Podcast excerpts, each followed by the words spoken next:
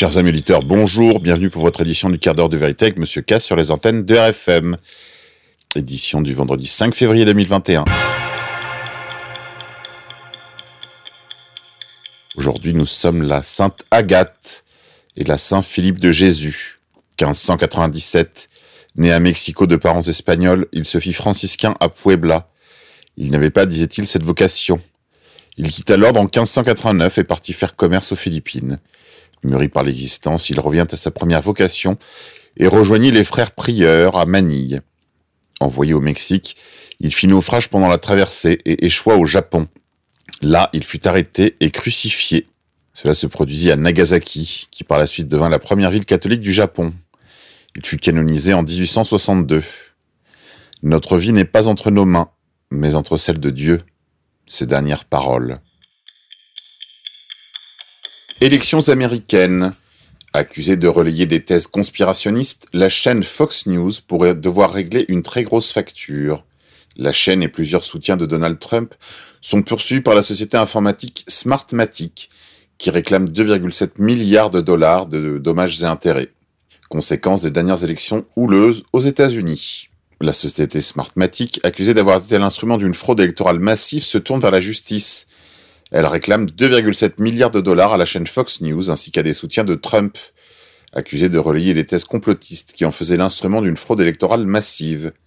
Après l'officialisation de la victoire de Joe Biden, plusieurs proches du camp Trump ont affirmé que le scrutin présidentiel américain avait été manipulé, notamment grâce au rôle actif de logiciels de comptage des voix l'avocate Sidney Powell, a soutenu que les prestataires spécialisés euh, Dominion et Smartmatic, dont les services ont été utilisés durant l'élection, étaient les instruments d'un complot international pour priver de réélection le président sortant.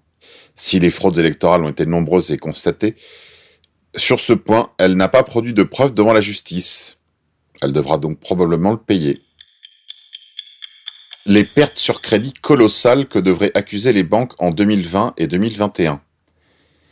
Si SCP a revu en baisse ses estimations de pertes sur crédit des banques, elles sont tout de même attendues à 1800 milliards de dollars sur 2020-2021, contre 2100 milliards estimés l'été dernier. Les banques de la planète n'ont pas fini de payer le prix de la crise du Covid-19, ou plus exactement, des politiques suicidaires qui s'en sont suivies. SCP Global Ratings prévoit des pertes sur crédit d'environ 1800 milliards de dollars pour 2020 et 2021, c'est 15% de moins que sa précédente prévision de 2100 milliards de dollars. En plus d'une légère diminution des pertes de crédit dans l'ensemble, nos prévisions révisées reflètent également un changement dans le calendrier de ces pertes. Nous prévoyons maintenant qu'elles seront réparties plus uniformément sur notre période de prévision, a déclaré Omar Sattar, analyse de crédit chez SCP Global Ratings. Selon SCP, les 200 banques les mieux notées représentent environ deux tiers des prêts bancaires mondiaux. Pour ces banques, il estime que les pertes de crédit absorberont environ la moitié de leurs résultats, et environ 45% en 2021 et 2022.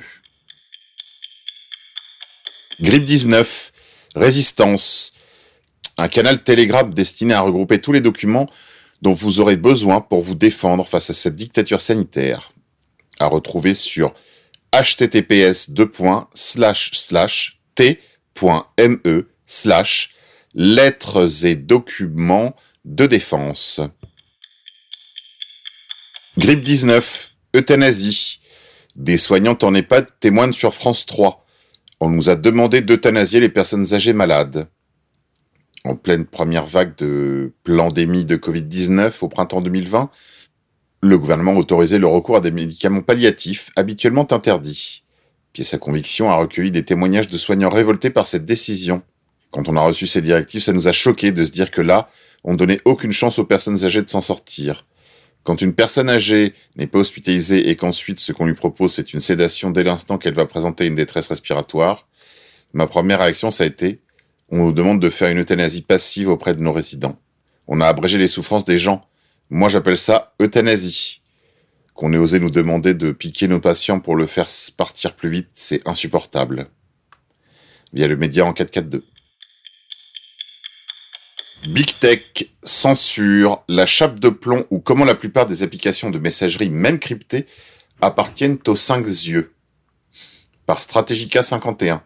En 2019, des ingénieurs travaillant pour le géant chinois Huawei découvrent que Matthew Rosenfeld, plus connu sous le nom de Moxie Marlin Spike, le créateur de l'application Signal, avait accepté des pots de vin après avoir été menacé d'emprisonnement pour que le protocole de sécurité de son application soit à la disposition des services techniques des agences de renseignement des cinq yeux, ou Five Eyes.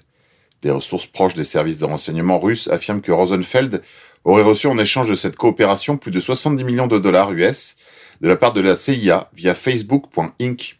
Détail assez surprenant, Facebook est considéré comme faisant partie intégrante de la CIA par le codex chinois portant nomenclature des menaces extérieures. Le créateur de Signal a travaillé pour Twitter, l'un des piliers des cinq yeux, et l'une des principales plateformes de collecte d'informations sur le net. Rosenfeld est surtout connu pour être le co-auteur du protocole de cryptage Signal, utilisé simultanément par Signal, Facebook Messenger, WhatsApp et Skype. Toutes ces applications sont sous le contrôle de la CIA. Quand je vous disais qu'il n'y avait pas de réserve d'Indiens sans censure et en sécurité. Souvenir. Affaire des enfants de Zoé. Souvenez-vous, des enfants avaient été enlevés au Tchad pour être distribués soit à des parents cherchant à adopter, soit à des industries pharmaceutiques qui cherchaient des cobayes pour faire des tests médicaux. La compagnie aérienne espagnole qui avait transporté les enfants hors du Tchad l'a confirmé. Cette compagnie aérienne avait été sollicitée par le groupe français Les Enfants de Zoé afin de mener hors du Tchad 103 enfants.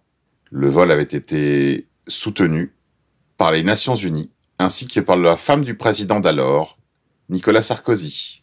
Tout cela est confirmé par des sources légales. La compagnie catalane de charters aériens Gearjet avait proposé ce service après avoir reçu des emails indiquant que l'opération était soutenue par le Haut Conseil de l'ONU aux réfugiés et avait reçu également la bénédiction de la femme du président Nicolas Sarkozy, Cécilia, d'après une source anonyme. Le gouvernement français ainsi que le HCR avaient nié leur implication lorsque l'association humanitaire L'Arche de Zoé avait voulu faire sortir du Tchad des enfants âgés entre 1 et 10 ans. Six membres de l'Arche de Zoé avaient alors été arrêtés au Tchad. Ils avaient fait face à un tribunal pour enlèvement d'enfants et fraude. Les sept membres de l'équipage de Gearjet qui avaient été également arrêtés avec eux ont ensuite été relâchés. Depuis, la France avait lourdement condamné les activistes de l'Arche de Zoé pour cette opération.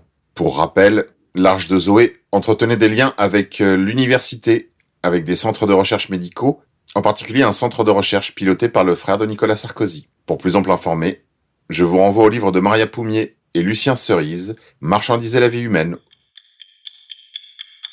Insolite, la scène déborde. Nouveauté, édition, L'autre Zemmour, le dernier livre de Youssef Indy aux éditions Contre-Culture, sera dédicacé par mon confrère et ami Youssef Indy à la librairie Vincent, le samedi 13 février 2021 de 14h à 17h. Le samedi 13 février 2021, vous êtes pris. Dissidence, nouveauté, nouvelle émission sur la grille de RFM. Éloquence du vulgaire est une émission de RFM, la radio en ligne et en continu d'égalité et réconciliation, animée par Lounès Darbois. Éloquence du vulgaire, dédiée à la beauté, au combat pour la beauté. Légende, grandeur, mystère et rigolade, bon sang. C'est l'émission pilote. Attachez vos ceintures et regardez par le hublot. Que peuvent avoir en commun ces paysages disparates sous vos yeux étendus? Diététique, capacité prédictive, synodrome, L'attitude montrera que le fouillis végétal cachait un jardin à la française. Bienvenue à Lounès. Justice. La fille aînée de Richard Berry porte plainte contre son père pour inceste. Quand on vous dit qu'il y a un lien entre luminosité et inceste. Dictature de lumière. Plusieurs voix s'élèvent pour soutenir la loi séparatisme. Outre le grand rabbin de France Haïm Corsia, la LICRA et le Grand Orient de France, tous défendent le projet de loi confortant le respect des principes de la République, et notamment le contrat d'engagement républicain. On s'achemine progressivement vers la dictature de l'ENSOF, via lacroix.com. Monde d'après. L'État de Washington officialise l'usage des composts de corps humains, via le New York Post. Étrange. Décapitation à Toulon. Un homme aurait été décapité. L'auteur du crime aurait jeté sa tête dans la rue, depuis le haut d'un immeuble, avant d'insulter les passants. Troisième guerre mondiale. Les militaires israéliens demandent 1,2 milliard pour préparer une attaque sur l'Iran. Les militaires israéliens ont besoin d'un milliard afin de promouvoir une frappe sur l'Iran, ce dont Tel Aviv menace l'Iran depuis 2008 déjà. Selon certaines sources, les militaires voudraient essayer de relever les défis de nombreuses menaces incarnées par l'axe de la résistance mené par l'Iran. Iran, Syrie, Hezbollah. Le chef de cabinet de Tzal admet qu'Israël est à l'origine de l'escalade. Cependant, les gouvernants israéliens continuent de faire croire que ce sont les Iraniens qui constituent une menace croissante. Allez, c'est tout pour aujourd'hui. Les goy, je vous dis à demain. Pour la musique, je vous suggère le Diovi Salve Regina de Imouvrini.